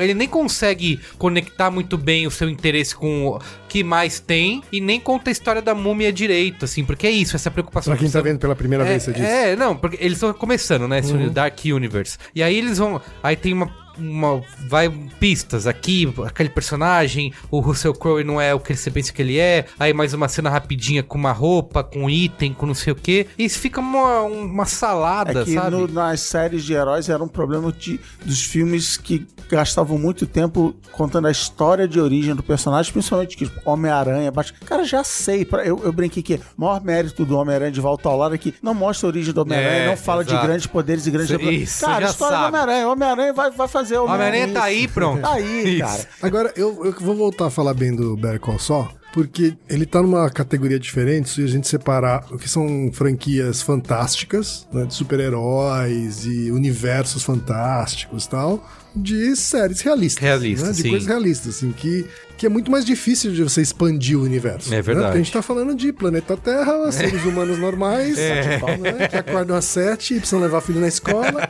É isso, então. boletos. É, eu tenho uns boletos pra pagar. E acho que o, o, o Saul, ele é muito feliz considerando as limitações que o- a também. realidade tem, Aham. né? Eu E achei tanto que criar um poderia ser desastroso, né? isso, tanto criar um, um universo lateral crível, né, para quem já viu. E uma, uma personalidade própria, pra quem não viu. Ele não tem a mesma personalidade de Breaking Bad. Uhum. Não a série, a série coisa, não tem a mesma personalidade. Que eu, que, eu, que eu acho, artisticamente falando, um feito legal, que é o você tem o Cheers e o Fraser. Era tipo, Sim. até outro tipo de humor, outro, outro tipo, de, tipo, é, outro Mas tipo, era é. assim, ah, legal, eu conheço esse cara daquela outra série e agora eu vou seguir a nova Uhum, história dele. Que é uma que, por exemplo, o Joey, que era o spin-off de Friends, não conseguiu. Não- não decolou, por vários não. motivos, porque era mal feito. mal Primeiro que produzido. era ruim, né? Era ruim, mas era assim, tentou ser o Friends 2, entendeu? É. E aí, puta, se estrepou. Aí How I Met Your Mother I conseguiu... Ah, teve o Dead 80s Show. Ah, Dead 7 Shows era legal. Botamos os mesmos produtores pra fazer o Dead 80s Show. Cara, durou sabe, três episódios, era muito ruim. É, mas assim, as limitações do mundo real, assim, de uma série realista, ou até de um filme ali, elas são bem mais graves, assim, né? Então é bem mais difícil de ficar interessante, de fazer spin-offs e, ampliar o universo. né? A, a minha preocupação é esse pré-requisito, essa necessidade de precisamos inventar um universo. Porque lá atrás, Eu quando teve o acho, eu primeiro Homem de. Ferro, galera, vai ter o filme do Homem de Ferro. tá? Acabou, exato. Ah, vocês acharam legal? Inclusive nem era da Disney na época. Ah, então tá, então acho que vamos fazer o do Capitão América. Tudo bem, já podia ter um mega plano, mas assim, É, eles não sabiam se eles iam conseguir se fazer. eles iam ser capazes. Naquele mesmo ano eles fizeram Capitão América e Hulk e a, inclusive não, eles não tinham a garantia de que eles iam conseguir fazer o universo. A cena extra no final do Homem de Ferro era quase que uma, uma brincadeira deles. Não, eles não tinham um plano, eh, eles tinham a visão, mas eles não tinham um plano perfeito já montado com todos os todos os Aí chegou a Disney, plá, botou dinheiro e aí. E aí, isso não acaba mais. Que nem Star Wars é a mesma coisa. Eles falam, vai ter um filme por ano. Daqui até não sei quando. Yes. E, vai, e- e vai ter mais brinquedos nos parques temáticos mais também. né? É, e, por exemplo, a gente, uma das lances do Rogue One que é elogiável é que eles não, não tiveram medo e botaram pra fuder e mataram todo mundo, certo? Spoilers! Mas vocês, vocês gostam de gente morrendo, né? Engraçado. Não, não é de Merigo, gente Merigo, morrendo. Merigo gosta, é, eu acho que assim, de precisa mortes. ter decisões corajosas de ou matar personagens ou de fazer mud- grandes mudanças que vão, não vão permitir que ele continue fazendo aquilo que ele faz. Vou te dar um exemplo, de novo de Carros 3, que eles venderam toda a campanha de marketing do Carros 3 é que o Relâmpago Marquinhos sofreu um acidente e de então daqui em diante tudo vai ser diferente. Rock, Rock 5, né? É, se fudeu, agora. E na verdade, assim, isso é só um flash no filme e depois volta tudo a ficar bem de novo, sabe? Não- a gente não, obviamente, tudo bem, eu tô falando aqui de uma coisa que é um desenho animado pra crianças. Eles não vão fazer um carro todo estrupiado, morrendo no ferro velho amassado. isso não vai acontecer, tá? Mas. Deviam, né? Um, um carro inválido pra, ir, pra fazer as pessoas, as Pois, crianças exato. entenderem. Pode de- ser. Diversidade. Mas assim, eu tô, citando eu tô indo longe pra citar como assim, ele óbvio que eles não vão fazer isso porque, cara, o próximo filme tem que ter o relâmpago de novo, os carros 5, 6, 7, 8, 10, entendeu? E é isso, vamos ver. O que eu quero dizer que é o grande dilema aqui, talvez já, tentando concluir, é se a gente tem que aceitar que agora é isso e pronto, as É, coisas não tem tem que mais. é, é, mas é isso. O mercado definiu, não tem mais fim e pronto, A, vamos a minha preocupação, até contradizendo o que eu acabei de falar, é, de a preocupação de tudo tem que virar uma franquia assim, que é um, um grande mal de Hollywood hoje, é que não há novidade, não há renovação. É assim, a novidade, a grande novidade é o Rei Arthur ou a Múmia. Tipo assim, vamos pegar aquela parada que já existia há 100 anos E fazer de novo. Então, tipo assim, é, é, é esse. Não, vamos lançar essa coisa nova. Olha que legal, deu certo, vamos investir. É o Everything is a Remix, assim. Uhum. Vamos buscar nos livros. Então, qual é a grande aposta da Warner? Vamos pegar o universo de Harry Potter e vamos fazer agora, sei lá, quantos filmes vão ser? Sete filmes do Newt Scamander, cinco, filmes do Newt Sca- sabe? Não se criam propriedades intelectuais. O que que Hollywood tá fazendo? Indo nos livros, indo nessas mídias, sei lá, vou chamar de periféricas, livro, quadrinho e tal. Ah, tem esse livro aqui, Game of Thrones. Nossa, vou fazer uma Não, série. são essas mídias onde criaram uma ideia muito mais barato, porque É. você porque escrever é mais barato do que fazer um monte de cenário Sim, e sim. efeito Uhum. especial. Então as ideias as ideias estão lá. Ela- ela- é de lá que eles vão tirar as, as ideias mais geniais. Eles vão ficar minerando ali. E talvez dando um toque de Naruhodo aqui pra, pra pauta. É... Puta, é, já vem mais um jabá. Não, tem a busca pelo familiar, assim, né? É. Acho, que, acho que a indústria do cinema entendeu Isso, essa busca pelo importante. familiar. Isso, assim. A gente gosta do familiar, E porque a assim, gente rejeita o diferente. E porque a entendeu? gente Então, vive na. Porque assim, eu tava até ouvindo outro dia. Uma pessoa que trabalha em distribuidora fala que assim, a gente acha que, ah, que a gente gosta de ver filme e tal, pode ir no cinema toda semana. A maioria do público vai no cinema uma vez por mês.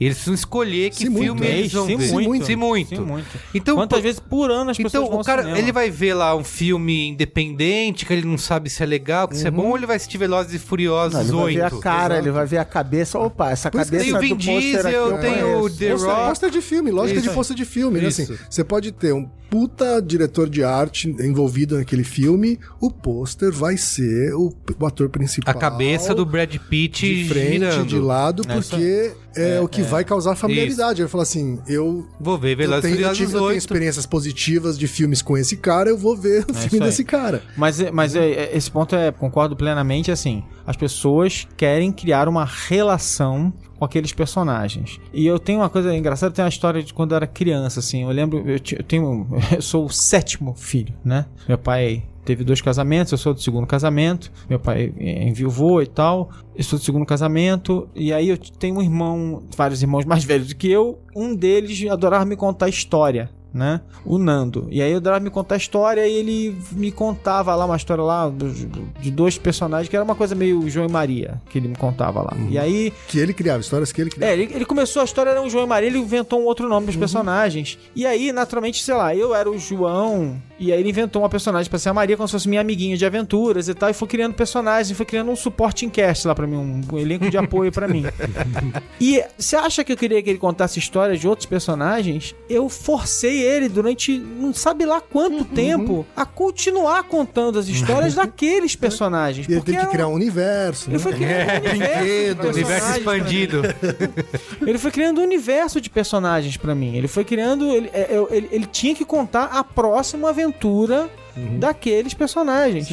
Por quê? Porque você quer, você quer, você cria essa relação, você quer saber a próxima história, você quer saber isso. Então assim, eu acho absolutamente natural para que as pessoas queiram que as séries continuem para sempre. Aliás, os americanos têm essas novelas que existem desde sempre. Não é que nem Malhação que tem personagens novos, Isso. não. Lá, é assim, os personagens eles vêm, eles, eles vêm e vão, eles vão desaparecendo e volta de cinco anos depois, Tá. aí vai outro. e tal. Mas Os- escuta- os, trabalhos de Hércules, né? Os trabalhos Mas de você Hércules já acha- era uma. Já era Pra poder uma fazer. sequência Já, de já. Hércules 1, Hércules Mil- mil e 2. uma noites, Hércules mil e uma Pensando em Mil uma futuro aqui, vocês não acham que criativamente isso é, é danoso, é preocupante? Porque quanto mais a gente caminha pra isso, menos chances, possibilidades a gente tem porque é novo, porque é desconhecido, porque é independente. Você vai ter cada Não- vez mais espaço Não nos... sei se é verdade. Não, eu acho que tem um pedaço da indústria que vai arriscar. Eu não sei se é verdade. Eu acho que a indústria. Bom, primeiro que só existe indústria onde existe produção é, seriada corrente o tempo todo e tal. Então você precisa que existam esses produtos que acontecem sempre para que as pessoas continuem empregadas, para que você tenha esse padrão e, e exista, né, esse universo de, de, de artistas e artesãos e tal. Isso do que. ponto de vista de negócio, para que dê um- Então uma é perspectiva de médio prazo. Foi isso que baixou o preço da indústria do cinema americano para que os indies entrassem depois. Entendeu? Então, assim, tipo, eu acho que juntando tecnologia com tudo isso também, você cria um ambiente propício até para criatividade quando você cria essa indústria. Porque essa indústria ela é, o, ela é a base, ela é, ela é o básico de tudo. Você olha ali, aquilo ali é o feijão com arroz da, da, da- da criativo. É o dia a dia e tal. E aí, a partir dali, você tem exatamente de para onde, de Precisa onde você vai financiar fugir. o gourmet. E você, você tem aquilo pra financiar o resto, e você tem também uma referência do que é o básico, do que é, do, de onde você vai, do que você não vai fazer igual. Então, assim, sempre foi assim. A cultura sempre existiu uma cultura mainstream e de onde você vai querer escapar. Então, assim, é, eu não tenho problema nenhum com cultura mainstream, desde que você entenda o que é cultura mainstream e você consiga é, apreciar também o que, é a escapada da cultura mainstream, que é ótimo, é importante pra caramba. E, e os produtores da cultura mainstream ajudam a fomentar Super. a- as linhas independentes também. Super- a, a, a, a- a indústria da música, né? Se você for olhar pra história. é, é, Não vou nem falar de cinema, porque que é a minha praia mais especificamente, mas assim, quando você vai olhar pra história da indústria da música, quando a indústria da música tinha muito dinheiro sobrando, porque esse é um caso clássico, né? Quando a indústria ela tem isso, né? Você forma uma indústria muito poderosa, o dinheiro sobrava ali, né? Porque eles estavam, né? Tinha muito lucro e tal. E assim, a quantidade de artistas que foram revelados, porque esses produtores usavam o dinheiro pra falar assim, não, esse cara aqui eu vou gravar um disco com ele, eu vou lançar ele, ele, ele, sabendo que os caras às vezes não eram artistas comerciais. E eles iam descobrir gente nova, e alguns deles viraram superstars e tal. Mas assim, não sem a- o compromisso necessariamente do sucesso comercial, né? Porque essas pessoas, elas vão pra lá porque elas, assim, grande parte, né, de quem vai pra essas profissões é porque elas gostam, né? Sim. Tipo, elas, elas Então têm, você tem uma elas visão- Têm a- elas têm o anseio criativo, né? Então você tem uma visão otimista desse. O Ale é um otimista. Ah, eu sempre sou otimista. Sempre sou otimista. Só acredito no processo. Muito bem. É isso? É isso. Qual é a boa? Qual é a boa? Qual é a boa?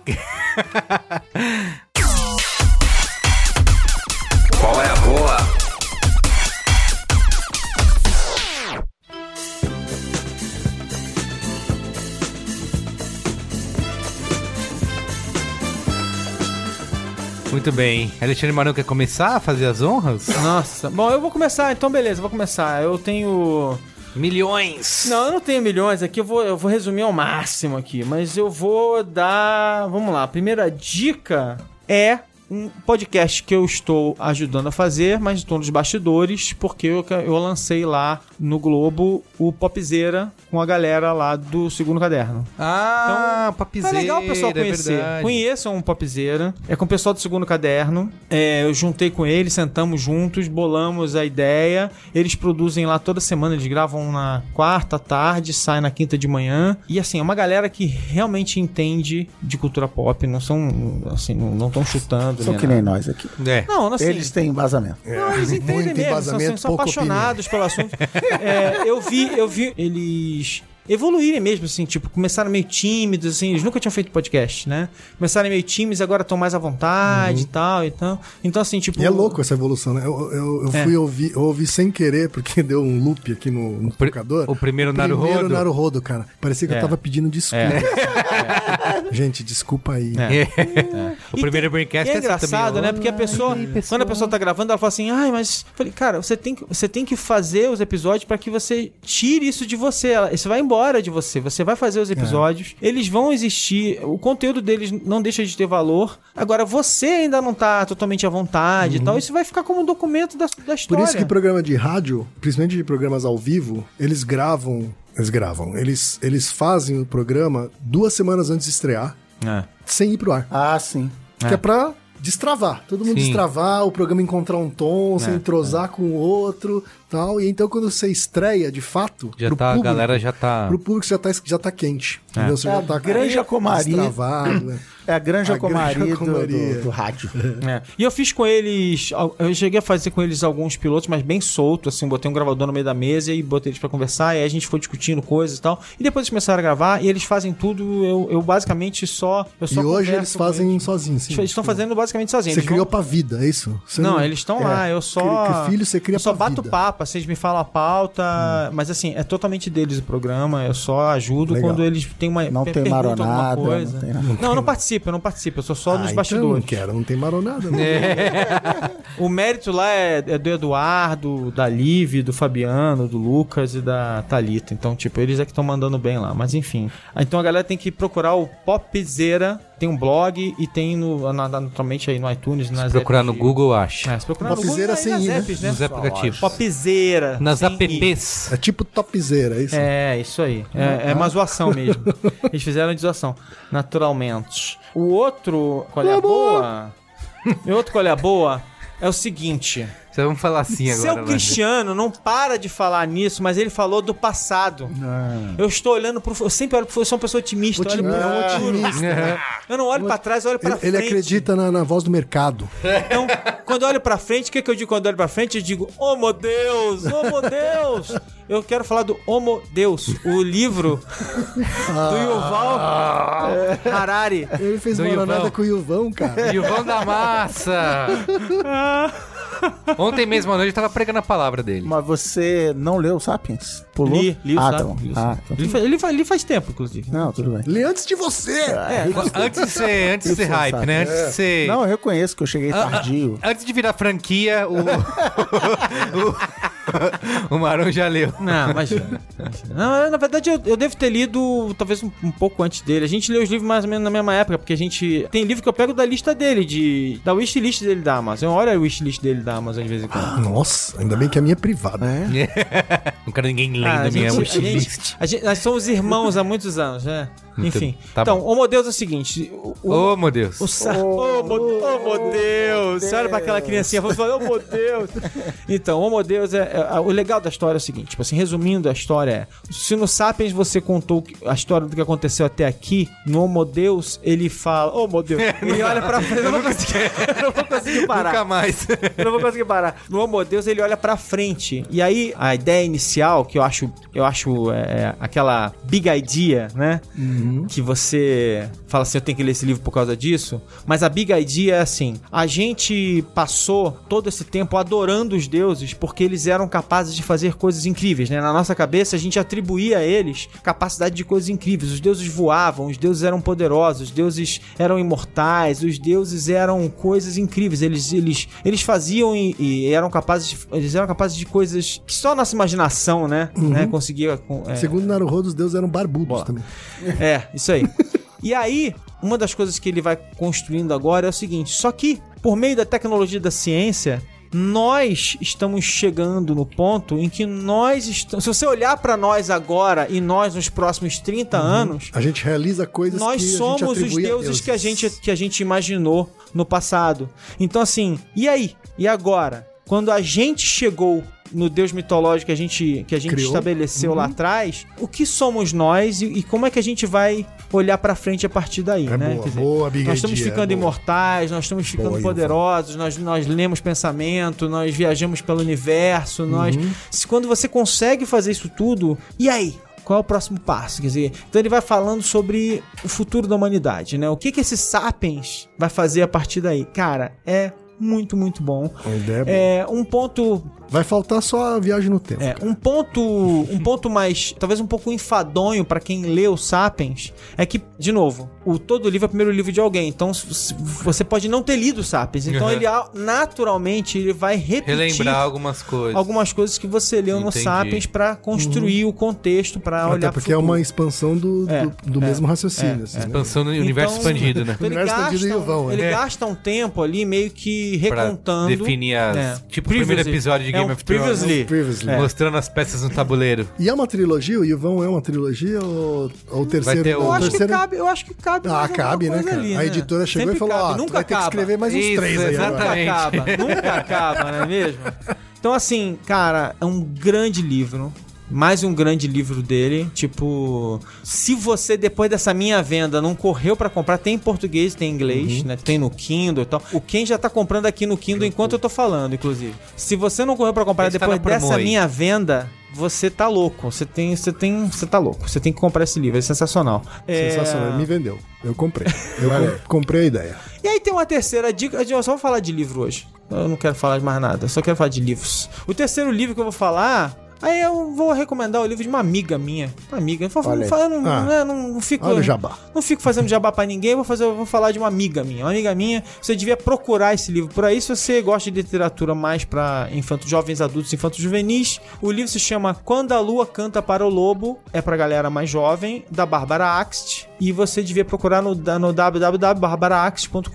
porque lá tem tudo que você precisa saber sobre esse livro. E é uma história, é uma história de amor misturada com uma história de aventura de uma cantora de ópera brasileira que vive em Londres e ela encontra um personagem bem interessante e aí vai viver uma história de aventura e Quando você fala que é jovem, é infanto juvenil? ou- É, é- é- é jovens adultos ali, ó, Ah, tá. mais pra isso. Entendi. Não, não somos nós velhos. Não né? é faixa etária, não, não somos nós, mas assim, somos nós sim, tá? não, não- não vamos enganar, não.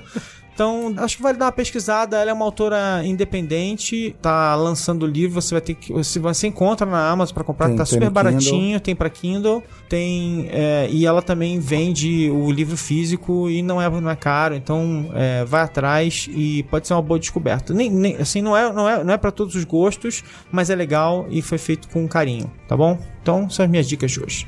Muito bem. Boa. E agora? Sou eu? Falar de Sapiens? Não. é, cara, o meu O versículo de Pera, hoje. Uma última vez, uma última vez. Ô, meu Deus. Oh, meu Deus. Ó, vamos falar hoje do capítulo 5, versículo 23 de Sapiens. Cara, eu Quando- vou falar pro seguinte: a minha, Quando o Ivan chegou no deserto. minha esposa, já, eu não ia falar de Sapiens, mas vocês estão me forçando. ela, ela leu o primeiro capítulo. Estão me forçando. Ela leu o primeiro capítulo, aí no dia seguinte a gente tava falando de alguém. Ah, porque o cara se mudou. Ela, É, porque, inclusive no Sapiens ele fala isso, que o ser humano é um ser social. É isso, já leu o primeiro capítulo. Ele já tá repetindo, já tá espalhando a palavra. Vamos Meu- fundar a igreja, né? O meu qual é o nome do quadro Qual é a Boa, inclusive agora a partir de hoje mudaram o nome pra Oh Meu Deus. é um documentário que tem na Netflix chama American Anarchist. Eu toda vez que eu vejo um documentário desse nível, eu falo assim, cara, foda-se a ficção. O documentário é muito mais legal porque são pessoas reais vivendo, Reais. tendo reações reais a dramas reais. American Anarchist conta a história de um cara chamado William Powell. William Powell, se não me engano, em 1970, cravado, era um jovem garoto juvenil que hoje ele seria taxado de esquerdopata, esquerdalha. Conta a história dele, de onde ele veio, da família, da criação, pai, colégio interno e tal. E era aquela confusão ali, guerra do Vietnã, movimento dos direitos civis americanos. Mas já era uma época que a galera viu que meio o sonho acabou, assim, não era a grande revolução hippie não ia acontecer, porque os governos, né, principalmente o governo americano não estava abrindo mão, não estava largando o osso e tal. Então ele resolve escrever um livro que se chama The Anarchist Cookbook, o livro de receitas do anarquista que é um livro que tem um grande discurso revolucionário aos governos, não sei o que, as pessoas, não sei o que lá, mas ele ficou famoso porque ele tem receitas de como fazer bomba, de como fazer napalm, de como cortar sua espingarda para fazer. Era um livro de receitas de destruição. Dá pra fazer um taste made hoje disso? Tem- exatamente. e, o, e o- engraçado é que ele escreveu esse livro, eu pensei que era assim, não, ele era do exército. Não, não ele entrou na, na biblioteca de Nova York, pegou um livro, Manual do Exército. Ah, é assim que se faz? Coquetel Molotov? E ele, sem nunca ter feito ele depois falar algumas coisas eu testei, outras não, ele escreveu esse manual. Então ele pegou informação que era literalmente pública, que estava disponível, e escreveu esse livro. O documentário, então, é entrevistando ele nos dias de hoje. Ele mora no interior da França, ele está velho, casado. A relação que ele tem com esse livro, com o legado desse livro, o que as pessoas fizeram de errado com esse livro. E o que eu falei, o que eu acho legal é que ele é uma pessoa de verdade. Ele não é um personagem de um filme que você fala assim, ah, ele está falando isso, porque lá na frente ele vai se redimir, ou ele vai. Não, você vê, por exemplo, que tem momentos que ele tá falando coisas com cautela, imagino eu, para não ser processado. De falar assim, ah, então se você. Outra coisa que é uma lição que todo mundo, em algum ponto, vendo o documentário, aprende. O diretor do filme, documentarista, ele tem um ponto de vista. Ele quer pegar o William Powell, tipo, falando, eu me arrependo, eu não devia. E em certo momento do filme, o William Powell vira e fala. Cara, o que você quer que eu fale? Porque eu tô há três dias me repetindo aqui, você tá me pressionando. Então, assim, é legal. Só que, por outro lado, ele reconhece, ele fica sabendo de coisas que fizeram com o livro que ele não sabia. Então, assim, e por outro lado, ele logo abandonou o livro e ele viu, puta, foi uma grande besteira que eu escrevi, mas ele foi sendo perseguido a vida inteira. Então, na carreira profissional dele, ele ia ganhar um emprego, mandava uma carta anônima pro empregador dele falando: Você sabia que ele escreveu esse livro? Então, assim, é uma história real, mas esse drama da vida do cara, pra mim, é o que me atraiu. American Anarchist está na, na Netflix. Na leque. Na leque. Na leque. leque, leque, leque, flix. Muito bem. Quem vai? Bom, eu vai? tenho duas. Qual é boa? A primeira, qual é boa? É com um amigo meu comediante. Ah, chama verdade, você recomendou. Osmar Campbell. É. O- além de ser um ótimo comediante, ele é um tarado pro Game of Thrones. Já que a gente falou bastante sobre Game of Thrones aqui, né? Aham. Ele tá de volta. Então, recomendando o canal dele no YouTube, ou assinar a página dele no Facebook, onde ele faz resumos comentados, né, de episódio por episódio, Sim. desde a primeira temporada, tá? E ele também tem resumos de temporadas. A gente reviu, a gente viu vários antes de começar É, a sétima Como temporada. você não estava lá, porque você furou com a gente, a gente ficou vendo vários Resumos vídeos dele. dele, é. Acabou vendo tudo, a gente viu tudo. Né? A gente ficou, não, a gente faltou um que acho que não Não, deu tempo um que não último. tinha, que não tinha. Ele não É, fez Ah, é a da, sexta da ele não sexta fez, é. Mas ele fez um preparação pra Isso, sétima. Preparação pra sétima. Então tem, tem tudo. Tem lá, tem vídeo de preparação, ele tem vídeos de comentários de trailer. Cada, cada vez que sai um trailer, ele também comenta. Os martamos junto, a gente viu tudo, hein? Ele fez Tava bom, live, ele legal. fez live do, do- Ele faz live a cada episódio também. Depois, né, depois de cada episódio, ele faz um live. E na terça-feira seguinte ao episódio, ele publica o resumo daquele episódio comentado. E é bacana porque ele sempre percebe alguma coisa que a gente não percebeu enquanto tava assistindo. Então recomendo o canal dele e os comentários dele do Game of Thrones, tá bom? E a segunda. Repita, é repita o nome, repita o nome. Osmar Campbell. Com Osmar Dois Campbell. L's no final. Isso. E a segunda. Qual é a boa? é um podcast. né? É um podcast. Naruhodo. Em inglês. É, só- em inglês, na verdade. Começa é o- com é o- Naru, termina com Rodo. É o podcast do Malcolm Gladwell. Olha, Que... O cabeludo. Malcão da massa É, por, por enquanto teve só uma, uma temporada, né? É, o podcast chama-se Revisionist History, né? Revisionist History, onde ele revisita, como o nome do podcast diz, ele revisita histórias lá do passado, né? Que ou ficou com alguma coisa mal contada, né? Ou um segundo olhar sobre a mesma história, e ele faz isso num jeito meio documental, meio dramatizado e tal. É, ele escreve bem, o texto é dele, né? Então é muito bom, bom A pra, gente bom citou, pra treinar inglês também. A gente citou esse podcast no programa sobre o humor vai salvar a, a política, no nome desse, lá dos memes do Temer. ah, dos memes eu e você? Aham, É, aham. Porque um dos episódios é sobre isso. O humor derruba o Trump ou, muito pelo contrário, elege o Trump, Uhum, né? fort- fortalece ele, Fortalece. né? é, Uhum. E ele, é, ele tem a opinião de que o humor mais atrapalha do que ajuda. Uhum.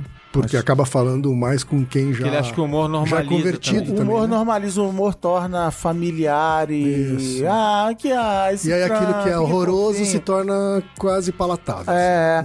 Você dá É. risada do Trump e você fala, ah, gente, É. o Trump, tudo bem. Ele não é um monstro. É. Ele não vai fazer isso. O É, Jimmy Fallon eu- passou a mão na cabecinha dele. É, mas eu acho que é uma simplificação, né? Embora o Malcolm Gladwell não simplifica nada, é, mas eu acho que é uma simplificação no sentido de que no dia a dia, tipo assim, o Colbert, por exemplo, a maneira como ele tá fazendo humor é uma crítica tão ácida todas as noites que não é um humor, Uhum. uma piadinha Sim, qualquer. sim. O John Oliver. O mesma John coisa. Oliver Uhum. é uma crítica, é, é humor, mas é um humor muito, muito É, não, mas ele, tá, ele, ele bate bem forte no Saturday Night Live e Ah, programas sim. do tipo. Na paródia, Em né? talk, shows Paródia como, pura. em talk shows como o Jimmy Fallon, que é assim, ah, Isso, Trump, é um, porque vem é, aqui, uma- é um humor, é um humor inconsequente, É, né? do Jimmy Fallon passa a mão e do, e do Saturday, quando ele parodia, ele meio que normaliza, É. né? Humaniza o É. monstro, né? De alguma Isso, isso forma. Mas ouça o Braincast. Concordo. né? Mas ó, o Braincast é muito bom, Revisionist History. Eu, eu gosto muito da, da tagline, né? Da, da assinatura que é Sometimes the past deserves a second chance. é isso. Muito bem. Tá, o meu. Qual é a boa? Eu assisti na semana passada um filme que tá aí, já tem algumas sessões passando, mas acho que ele estreia nessa semana ou na outra semana que vem, que é o Baby Driver, do Edgar Wright. O Borbs surtou com. É, sur é pra surtar mesmo. É porque, assim. eu nunca fui tão. A galera pira no Edgar Wright, né? Como um todo, por causa de, dos outros filmes dele, do, do Scott Pilgrim e da trilogia Corneto lá, né? Com Shaun of the Dead. Como que é o nome em Ah. português? Do Shaun of the Hum, Dead? todo mundo muito morto mundo Do, ba- do barulho. É isso. tem o Hot. Fuzz, tem o The World's End também, que é tudo. Tem uma galera que é pirada na, no. É, porque, é porque é- era, era o trio, né? Isso. Ele, ele, o Simon Pegg e o gordinho lá. É, é, tem uma galera bem Ah, fã dele. Gordofobia. É foda, né, cara? É, gordofobia. Todo- Eu amo os três e agora esqueci justamente o nome do gordinho, né? Mas eu sou gordinho. então E, e esse Baby Driver me fez virar fanzaço dele, assim, porque eu acho. Primeiro que já diria que é um dos melhores filmes do ano. Eu sei que tá vindo aí, tem Planeta dos Macacos, tá super bem cotado. E o Dunkirk, do Christopher Nolan, também a galera já Ah, tá vem, com a. Lá vem, Nolete aí. Você já viu as Eu críticas? já vi você reagindo. Cara, tá, Ah, tá demais, se assim, tá? rasgando. Nick Frost. Nick, Nick Frost, Frost, é o, tá. é o- É o gordinho. É o supracitado gordinho. Isso, pra citar o gordinho. E assim, cara, esse Baby Driver é. Os sonhos molhados. Tá, a gente tá falando aqui de Hollywood, franquias e tudo mais. É o sonho molhado de Hollywood fora das franquias, de ter um cara pra criar um projeto original, sem ser baseado em nada e ser esse grande sucesso. Acho que nos Estados Unidos tá fazendo uma mu- muito boa bilheteria. E assim, cara, os 15 primeiros minutos do filme é das coisas mais geniais que eu já vi no cinema. E eu acho que até tinha tweetado isso, assim, que é um filme que vai curar o seu vício de ficar olhando no celular o tempo inteiro, porque você fica grudado naquele negócio. Não, você fica olhando no celular no cinema? No cinema? Não, eu não, mas tem gente que fica, né? Assim, eu acho que até em, ca- em casa, né? Você assiste o filme Nem em em casa. fica- casa, não. Você não fica com o celular do lado, lá assim, Não, ah, deixa não, dar, não dando uma olhadinha, sério, assim. não. tem uma galera que faz isso aí. Não. E esse filme você esquecer o mundo exterior, É que o Merigo é jovem, cara. é, jovem, como um Millennial. todo. E assim, ele. Cara, as melhores cenas de ação do ano. Você fica assistindo aquilo e fala, como que o cara filmou? Tudo sem efeitos especiais, muito mais efeitos práticos, assim. Que é, é uma história bem simples de um jovem que ele é o motorista, ele é o baby driver de uma equipe de assalto, né? O Kevin Spacey é o. O Frank Underwood é o cabeça aí dessa. Ele junta esses times, essas equipes pra assaltar banco, pra assaltar os correios e tudo mais. E, e- e ele, é o, ele é o cara que é o motorista. E aí ele quer sair disso, né? Quer se desvencilhar desse mundo. E aí você tem que assistir pra saber se ele vai conseguir. Tem uma história aí bem. Tem uma, um- uma love story moderna aí no meio disso tudo. Que ele meio que mistura fábula e tudo mais. E assim, cara, não tenho mais palavras a dizer. Acho que você tem, quando estrear, vai assistir. Tem, já, como eu falei, tem sessões já passando aí de pré-estreia. Várias sessões, quem puder ver, tem que ver no cinema, é, com som alto, porque tem a trilha sonora, é outra coisa fantástica. O filme é basicamente, acho que 90% do filme é com trilha sonora, com música o tempo todo. E é bem. As cenas são ritmadas, de, as cenas de tiroteio e tudo mais, é tudo ritmado com as Outro músicas. dia a gente tava falando de Esquadrão Suicida e um dos elogios não, a trilha sonora é legal. Cara, Não, é outra coisa. quando você tá elogiando a trilha, a única, o único elogio É, que você é capaz mas- de fazer do filme é, a trilha, sonora. Não, mas é outra coisa, assim, a, a trilha sonora do Esquadrão Suicida é a mais clichê, batida e não faz, não tem, e não tem nenhuma relevância com o que você tá vendo na tela. O cara só escolheu uma música, um rock clássico dos anos 70 e salpicou, achando que aquilo ia ser uma coisa super descolada.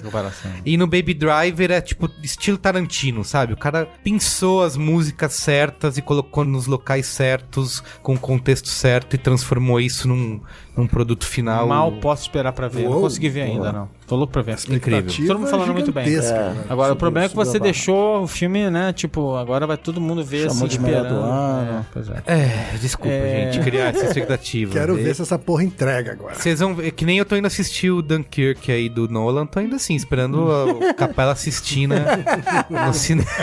É, Então eu vou, vou, falar- vou- eu vou dar o último colher. Sabe lá quando é que eu vou voltar aqui mesmo, né? Olha só, Ah, ah, ah, ah. É, Não, o Cristiano Cristiano falou do documentário, me lembrou do documentário que eu vi algumas semanas atrás, botei até no Facebook, é o Nobody, tá no Netflix, é o Nobody Speak, Trials of the Free Press. O cara documentou toda... Ah, é o bagulho do. Eu Toda quero a ver queda, isso. Toda a, tá na Netflix. Aproveita lá, Sim. tá Tá pagando. Tá Botando pagando. aqui nos favoritos. É, o- do Nick Denton, é, isso? Ele, ele, ele documenta Ah. toda a queda do, do Gawker, né? E é, porque assim, é, é uma a história interessante da, da, da queda do Gawker é que parecia um, mais um, um dos mil processos, Processos que ele que sofria o nada. tempo todo, até que em um ponto da história eles descobriram que a- a- o processo estava sendo financiado por um bilionário e tal, não sei o quê. Peter Thiel. É. E O processo do lutador, do, do, do, do, do do Hulk Hogan. E aí, Peter Thiel, que é um aí- até hoje é um dos advisors lá do É, aí. Isso também. E aí que é. E aí a história começa a discutir né, a capacidade e a influência dos bilionários de influenciar. E, e, assim, criou-se um framework, né? Quer dizer, um modelo de como você poderia, por exemplo, desmontar é, empresas de comunicação que não estejam devidamente é, Agradando. é, agradando e também que não estejam é, que, que não tenha a estrutura necessária para se resguardar contra um ataque desse tipo, né? Quer dizer, uma empresa que não esteja bem montada ali, ela tá, tá realmente é, é, exposta a um ataque desse. Eles quebraram a empresa. Sim. É, Ele, ele teve que vender o Gawker por uma ninharia e, E acabou. e acabou, né? Então ele vai mostrando toda essa narrativa e é muito, muito interessante, muito bem feito, muito bem narrado e tal. E ele fez meio que assim, ele fez meio que rapidinho, ele, ele quando ele sacou o que tinha acontecido, que foi a virada da revelação de quem estava por trás do processo, ele falou agora isso, agora isso virou outra coisa, agora virou um documentário. Antes era uma história, era mais, uma, era mais um processo do Gawker, agora não, agora é um processo que eu preciso documentar. E ele foi atrás da Ele história. mesmo documentou, então. E ele foi atrás da história, o Uhum. documentarista. Esse cara é mesmo o cara do We Are Legion, uma série de outros documentários é, interessantes. Internet's Own Boy, aquele do carinha. Ah, sim, que se matou É. lá. Então, inclusive, ele não tinha nem a grana. Da, ele, ele tava tentando financiamento antes de ele conseguir a grana do financiamento para botar o filme de pé. Ele foi atrás, ele, ele usou os recursos dele e começou a fazer o documentário depois é que ele conseguiu a grana para finalizar o documentário. Então, é bem interessante e vale a pena assistir. Tem na LEC? Na LEC. tá Netflix. Tem na Netflix. Muito bem. É isso, gente. É isso. É isso. Temos Obrigado, um hein? programa. Temos. Valeu. Beijo, Braincasters. Valeu. Até semana que vem. Tchau. Tchau.